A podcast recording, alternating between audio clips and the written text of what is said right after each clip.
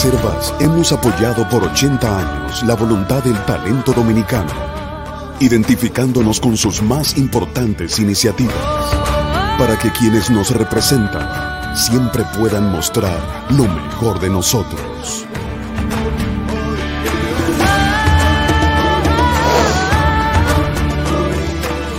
Banreservas, 80 años siendo el banco de todos los dominicanos.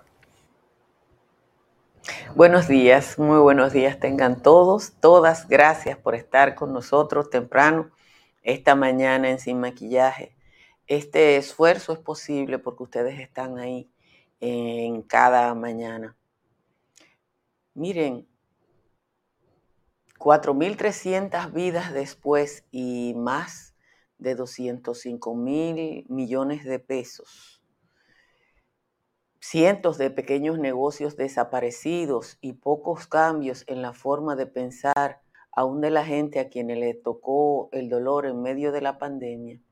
El presidente Luis Abinader anunció ayer el final de las medidas restrictivas obligatorias por la pandemia. El anuncio deja a la individualidad, o sea, la decisión personal, eh, el hecho de protegerse. Eso significa que el uso de mascarillas u otras medidas de protección contra el virus no son obligatorias y que cada ciudadano debe decidir la forma de actuar. Yo que tengo cuatro vacunas, seguiré usando mis mascarillas en los lugares públicos y seguiré lavando las manos cuantas veces sea necesario, tanto por mí como por mi entorno inmediato. Yo no quiero enfermar a nadie.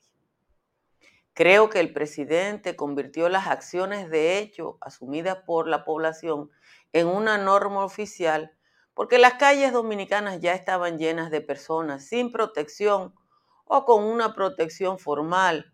Había más gente con mascarilla en la barbilla que cubriendo la boca y la nariz.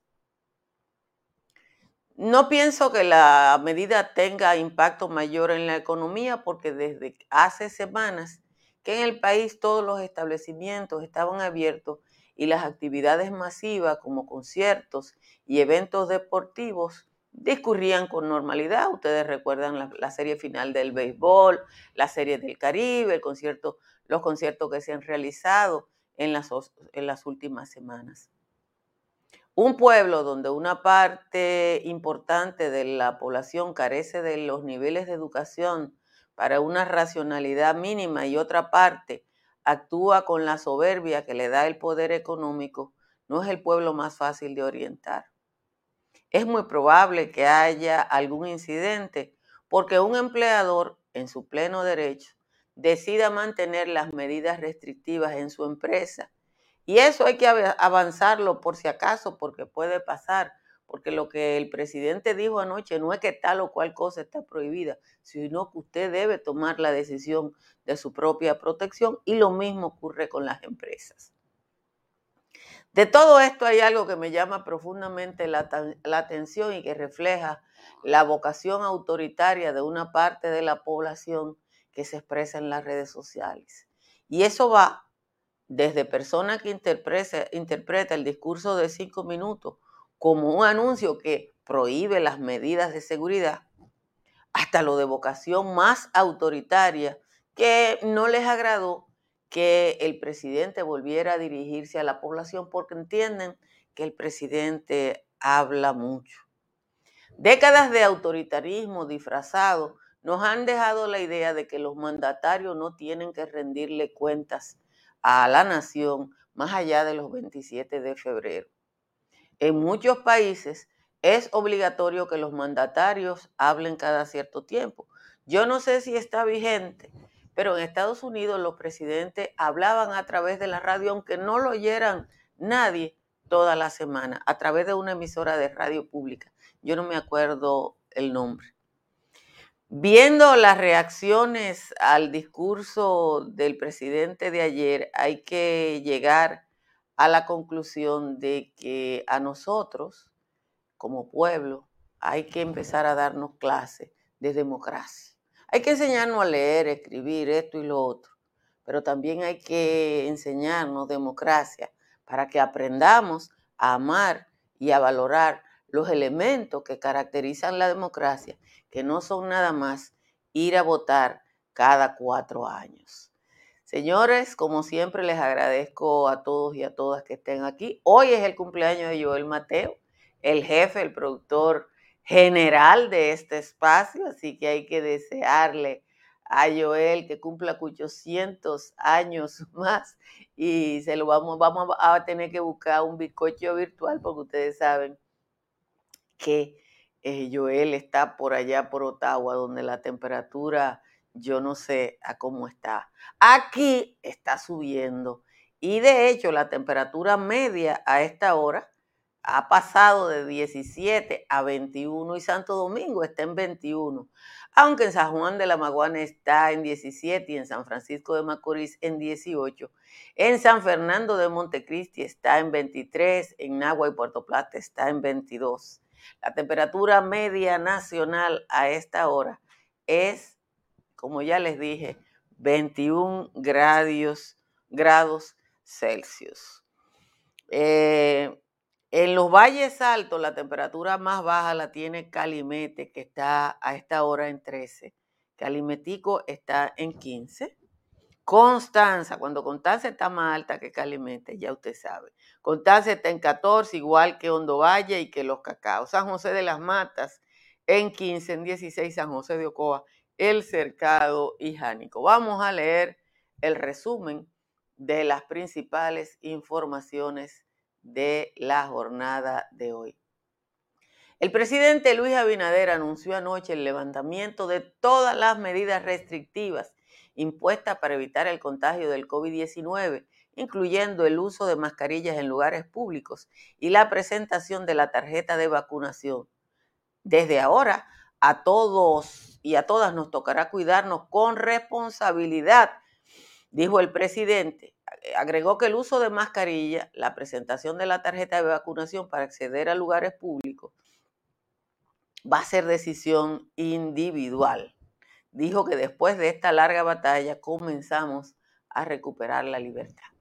El Ministerio de Salud Pública reportó ayer 400 nuevos casos de COVID-19 y fueron notificadas dos defunciones, aunque ninguna ocurrió en las últimas 24 horas. El boletín 699 reporta 6.032 muestras procesadas en 24 horas, 3.878 de primera vez y 2.154 subsecuentes. De esas hay 1.093 que fueron de PCR y 4.939 antigénicas. Al día de ayer se registró un 9% de camas ocupadas 202 de 2.373 disponibles. En unidades de cuidados intensivos, la ocupación es de 12%, 73 camas de 585 disponibles y el uso de ventiladores se mantiene en un 10%, 46 ocupados de 469. Desde marzo del año 2020, cuando fue declarado el país en estado de emergencia por la pandemia de COVID-19, hasta finales del 2021 el gobierno dominicano tuvo gastos directos por 205.542 millones de pesos, que equivale a un 4.4% del Producto Interno Bruto, algo así como lo que se invierte cada año en educación. El gobierno ampliará las restricciones del gasto público con el objetivo de ahorrar dinero para enfrentar las alzas internacionales de precios, en especial de los derivados del petróleo y de insumos para el sector agropecuario, anunció anoche el ministro administrativo de la presidencia al concluir una reunión del Consejo de Gobierno. El ministro Paliza refirió que el gobierno dominicano emitió una segunda versión del decreto racionalizando el gasto, el decreto 0322, y afirmó que las medidas serán profundizadas y aún mucho más restrictivas. El Consejo Nacional de Educación aprobó ayer a unanimidad el uso de libros digitales para los niveles de inicial, primario y secundario en el sistema educativo público y privado. Hay que decir que en el privado hace mucho que hay libros digitales. El ministro de Educación, Roberto Fulcar, expresó que la presencia de libros digitales en las escuelas contribuye a potencializar los aprendizajes de los estudiantes. El Ministerio de Hacienda anunció que mediante una operación de manejo de pasivos de bonos en dólares estadounidenses, el gobierno logró una reducción del servicio de la deuda de 1.100 millones para el periodo 2022-2024. Al mismo tiempo, indicó que se efectuó una emisión de bonos soberanos por 3.564 millones en el mercado internacional, de los que 1.264 se destinaron a la operación de manejo de pasivos y 2.300 millones serán para cubrir el financiamiento externo previsto en el presupuesto de este año. El Ministerio de Medio Ambiente y Recursos Naturales se querelló contra Gerardo Navarro Flores, propietario de la empresa Ambrosia Dominicana, o Ambrosía, porque no tiene, no tiene acento, por haber provocado daños dentro de la Reserva Forestal Loma Quita Espuela y su zona de amortiguamiento. Una encuesta revela que durante el pasado año más de un tercio de los dominicanos dijo no tener ninguna confianza en la policía, según un, revela el Barómetro de las Américas, una encuesta realizada por la Universidad Vanderbilt. El estudio, que cuenta con el auspicio de la Agencia de Estados Unidos para el Desarrollo, USAID, detalla que estos resultados reflejan una disminución de la confianza respecto al 2019 cuando se registraron niveles más altos con un 30%. El expresidente de Honduras, Juan Orlando Hernández, fue enviado a prisión por lo menos hasta el 16 de marzo por decisión de un juez que celebró la primera audiencia por el pedido de extradición a Estados Unidos que lo reclame por narcotráfico. Y finalmente, para que usted vean cómo que anda el mundo, los Washington National, los nacionales de Washington, ofrecieron al jardinero dominicano Juan Soto una extensión de su contrato de 13 años y la boronita de 350 millones de dólares que aparentemente no impresionaron al pelotero y sus agentes. La oferta de un pacto que comenzará a correr en la temporada del 2022 no incluía el dinero diferido, no incluían dinero diferido, según reveló ESPN. Ah, que tenemos problemas de sonido. Parece que nada más usted, porque no, no tengo quejas de la calidad, perdón, de la calidad del sonido. Miren, yo creo que lo que el presidente hizo ayer fue formalizar una situación de hecho. Yo no salgo mucho porque desde que empezó la pandemia, yo estoy en teletrabajo. Ayer yo le decía a Ana Cepeda que voy a volver a trabajar en el campo y que yo estoy eufórica, porque eso de estar trabajando trancado en la casa, eh, no, no es, eh, no es lo más halagüeño, ¿no? Por lo menos para mí, que, tengo un espíritu de, estar eh, libre. Pero cuando yo solía salir en estos días, que normalmente es al supermercado o a visitar a un pariente o amigo, lo que me encontraba era con la gente en la calle sin mascarilla. Se la ponían para entrar al banco, el supermercado, donde era obligatorio. Esos establecimientos. Eh, esos establecimientos eh, eh, no están obligados o, pueden seguir pidiendo la mascarilla. O sea que, y en los trabajos le pueden seguir pidiendo la mascarilla, porque lo que hizo el presidente ayer fue dejar a la libre decisión, no prohibirla, porque yo hasta la décima de Juan Tomás tuve que enderezarla en, esa, en ese sentido. Ah, no, yo, yo, yo voy a poner chaqueta porque definitivamente a ustedes les gusta el bulto de la chaqueta. Entonces,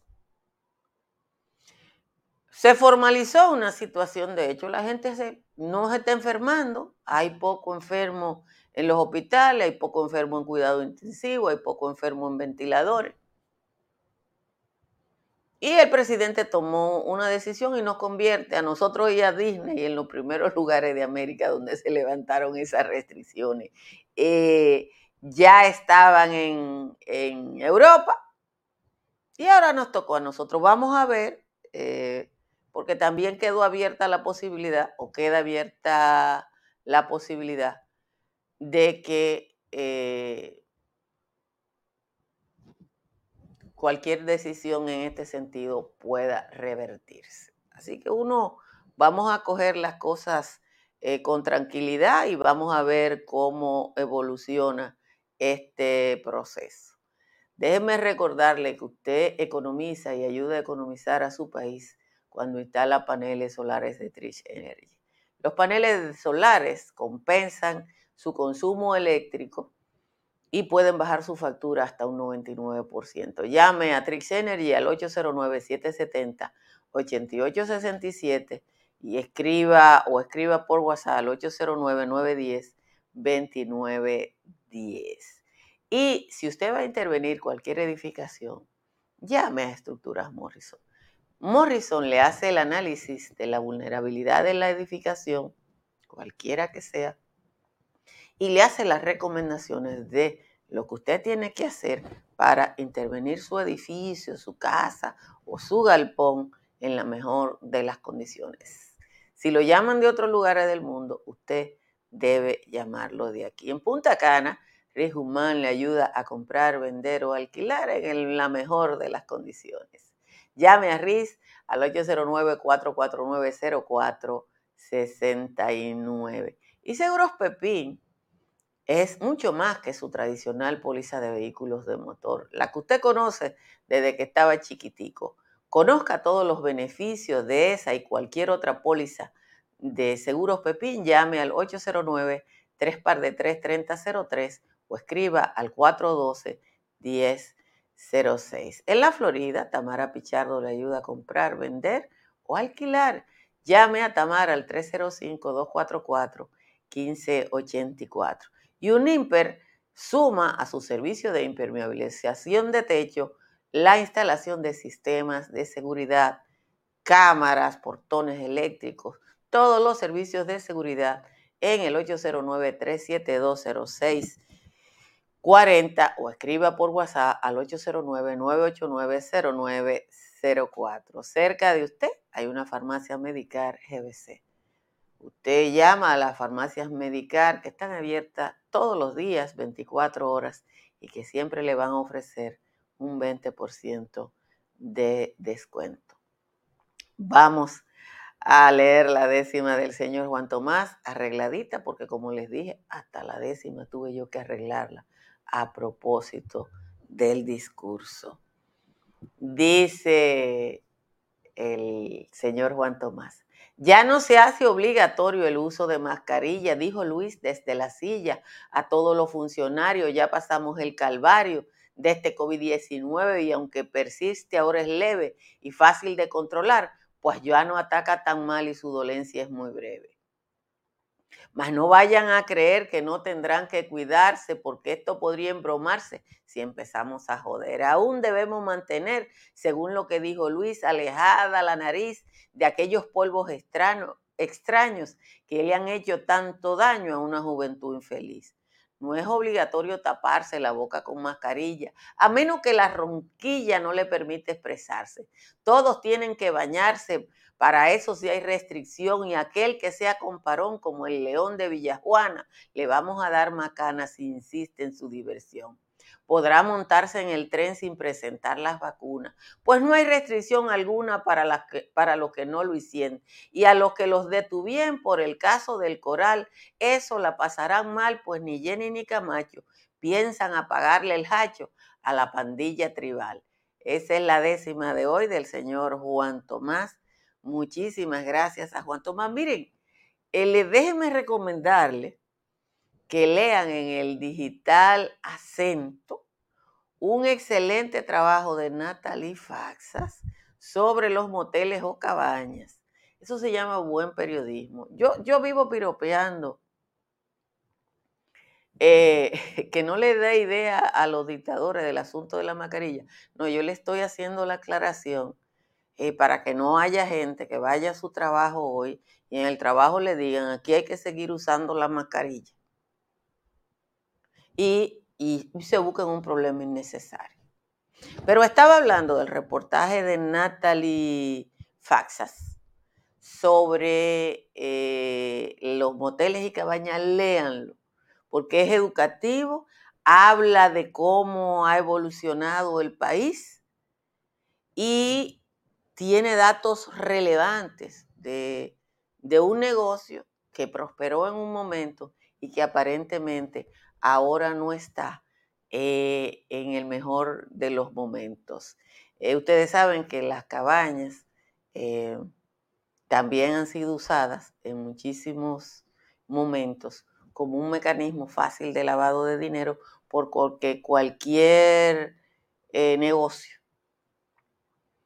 eh, que maneja mucho efectivo eh, es el, son los negocios eh,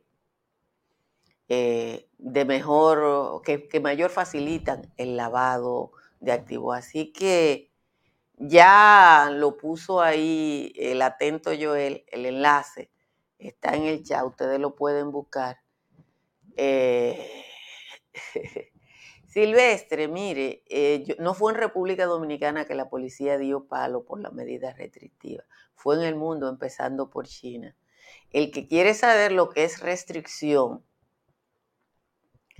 eh, que busque un reportaje que hizo la Deutsche Welle sobre el, el, inicio de la pandemia y las restricciones en China, a donde trancaron a 40 millones de personas. 40 millones de personas, que se le prohibió salir de su casa, absolutamente.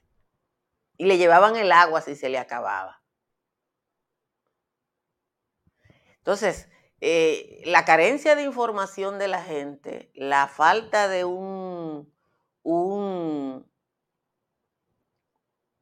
una, una aproximación a la información pasa esto. Pero yo yo no quiero dejar de conversar con ustedes eh, la vocación autoritaria hasta de periodistas, hasta de periodistas en República Dominicana. Miren, yo empecé a ejercer mi oficio en 1982. El doctor Salvador Jorge Blanco era presidente de la República. Y Salvador Jorge Blanco insistió en ser un demócrata su administración no fue la mejor o no terminó de la mejor manera, pero él insistió en ser un demócrata. Y aún después de las medidas fondo monetaristas que, que tomó, y que, bueno, los 80 fueron la década perdida de América Latina,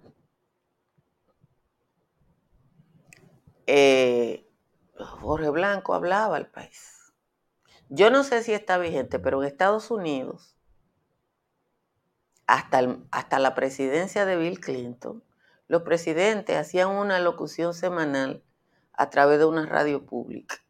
Yo no sé si era ley o práctica, pero era así.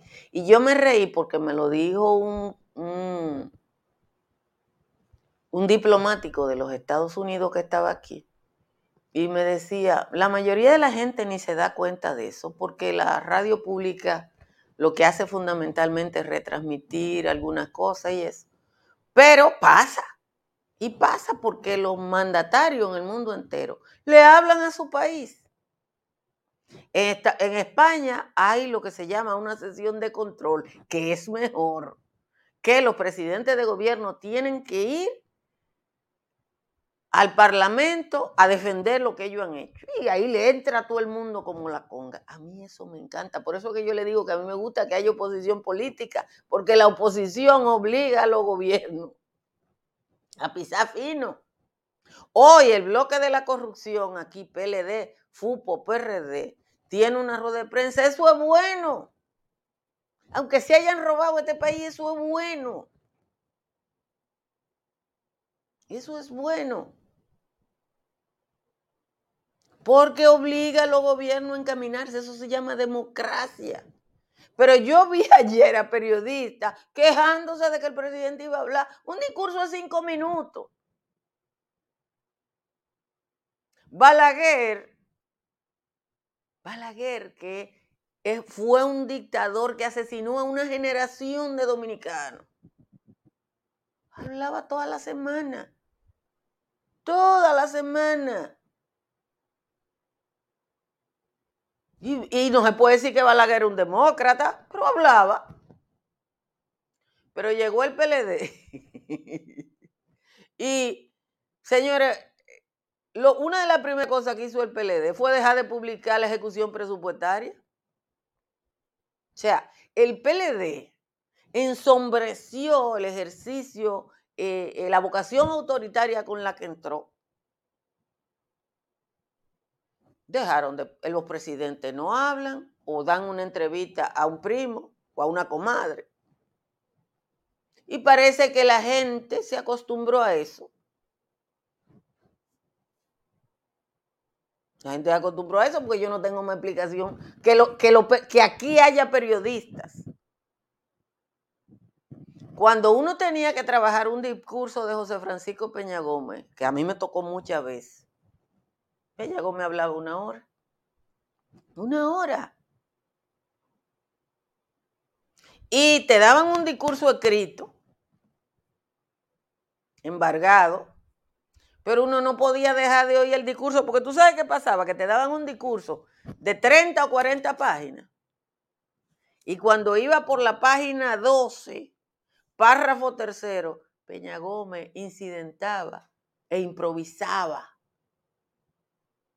Y uno tenía que estar atento, letra a letra, a ver dónde Peña Gómez iba a improvisar. y ayer yo vi periodistas eh, Silvestre Hubiere, lea todos los periódicos. En Austria hubo palo, en Italia hubo palo. Y Austria e Italia no son autoritarios. En España hubo palo. Yo tengo que leer los periódicos todos los días. Lamentablemente hay gente que vive en Estados Unidos y se cree que Estados Unidos es el mundo. En Alemania hubo palo. Estados Unidos no es el mundo. Ya no es ni siquiera la economía más grande. Señores, yo el cumpleaños hoy, yo creo que nosotros, yo no sé, no se le puede cantar cumpleaños feliz y una cosa por el estilo. Pero yo quiero agradecer profundamente eh, a nombre de todas las comunidades y maquillaje y el patio que nos ha dado la oportunidad de juntarnos con Joel Joel es una persona excepcional, absolutamente excepcional. Y nada, nos ha convertido a todos y a todas en una familia a través de todo el esfuerzo que él hace por hacer que esto sea mejor. Eh, denle todos un abrazo grande a Joel, que se lo merece, lo queremos mucho y nada, y queremos desearle lo mejor, le vamos a duplicar el sueldo, le vamos a mandar 20 bolas de nieve más de las 10 que ya él eh, cobra, porque nosotros le pagamos en bola de nieve. Y le vamos a agradecer muchísimo a la providencia por lo que, como yo les digo, por el hecho de habernos encontrado en este espacio. Señores, pásenla bien. Muchísimas gracias a todos y a todas por estar aquí. Les recuerdo que compartan esta transmisión para que le llegue a un mayor número de personas y le agradezco a todos y a todas los que han hecho posible que este espacio crezca con sus aportes a través de Patreon y a través de Superchat. Les puse un video eh, donde dice lo que hemos avanzado. Así que como siempre, de nuevo, gracias y nos vemos esta tarde en el patio.